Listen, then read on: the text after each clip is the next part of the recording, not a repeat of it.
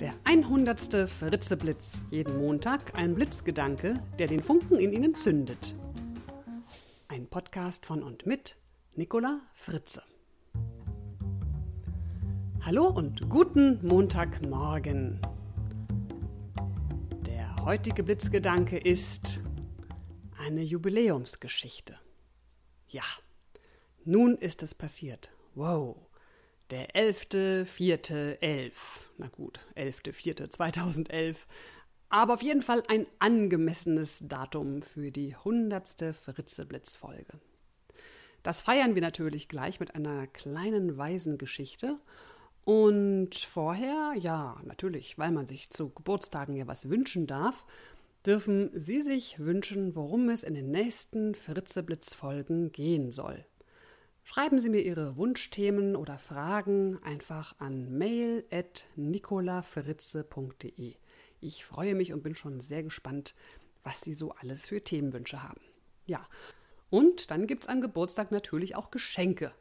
Ein Geschenk für Sie und auch als ein Dankeschön gemeint für Ihre Treue und Ihre netten Feedbacks und Bewertungen bei iTunes und Co. Und zwar verlängere ich meine Bonusaktion und werfe nochmal 50 CDs in den Topf. Sie kennen diese Aktion vielleicht noch. Sie kaufen mein Buch Raus aus der Grübelfalle in einem schönen Buchgeschäft Ihrer Wahl, senden mir den Kaufbeleg und Ihre Anschrift zu und erhalten meine CD Raus aus der Frustfalle gratis zugeschickt. Infos zu meinem Buch finden Sie auf www.nicolafritze.de. Und nun kommt die Jubiläumsgeschichte, die Geburtstagsgeschichte. Und zwar eine meiner Lieblingsgeschichten möchte ich Ihnen gerne vorlesen. Der Autor ist mir leider nicht bekannt. Es geht in dieser Geschichte um einen Schmetterling. Und ja, Schmetterlinge, das passt doch zum Frühling. Denn die Schmetterlinge, ja, oder die Raupen, die fressen jetzt auch ganz viel, damit sie bald Schmetterlinge werden können. Also, die Geschichte geht los. Ein Mann fand einen Schmetterlingskokon und nahm ihn mit nach Hause, um den Schmetterling schlüpfen zu sehen. Eines Tages wurde eine kleine Öffnung sichtbar. Während mehrerer Stunden kämpfte der Schmetterling, doch es schien, als könne er seinen Körper nicht über einen bestimmten Punkt hinausbringen. Da glaubte der Mann, dass etwas nicht richtig sei, und nahm eine Schere, um den Rest des Kokons vorsichtig aufzuschneiden. Der Schmetterling schlüpfte daraufhin mit Leichtigkeit heraus.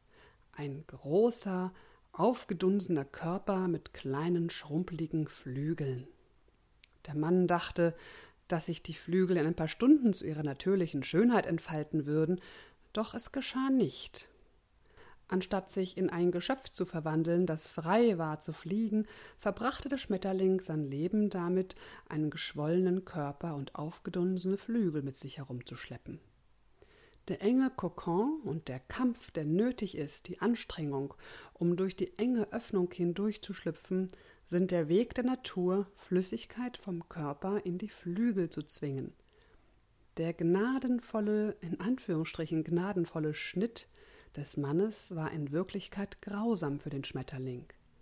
Manchmal ist ein Kampf genau das, was wir brauchen. Ja, wieder mal eine weise kleine Geschichte zum Nachdenken. Wie haben Sie dann in Ihrem Leben schon gekämpft? Und wenn Sie zurückblicken, denken Sie, es war genau richtig, dass ich damals so eine Anstrengung, so einen Kampf durchmachen musste. Das war meine Jubiläums- und Frühlingsgeschichte für Sie. Und ja, jetzt nochmal ganz kurz zur Erinnerung für alle Berliner und Brandenburger. Am 7. Mai, 16 Uhr, lese ich live aus meinem Buch und beantworte Ihnen gerne Ihre Fragen rund um das Grübeln. Ja, das findet statt in, dem, in der Bücherhandlung Bücherturm in der Bergherrstraße 40 in Berlin-Schmargendorf. Der Eintritt ist frei und mehr Informationen finden Sie auf www.nicolafritze.de. So, und nun wünsche ich Ihnen eine frühlingshafte Woche und sollten Sie sich diese Woche mal etwas anstrengen, dann denken Sie an den Kokon und den Schmetterling und begrüßen Sie die Anstrengung in Ihrem Leben, damit Sie stärker werden können. Alles Gute, bis zum nächsten Montag. Ihre Nicola Fritze.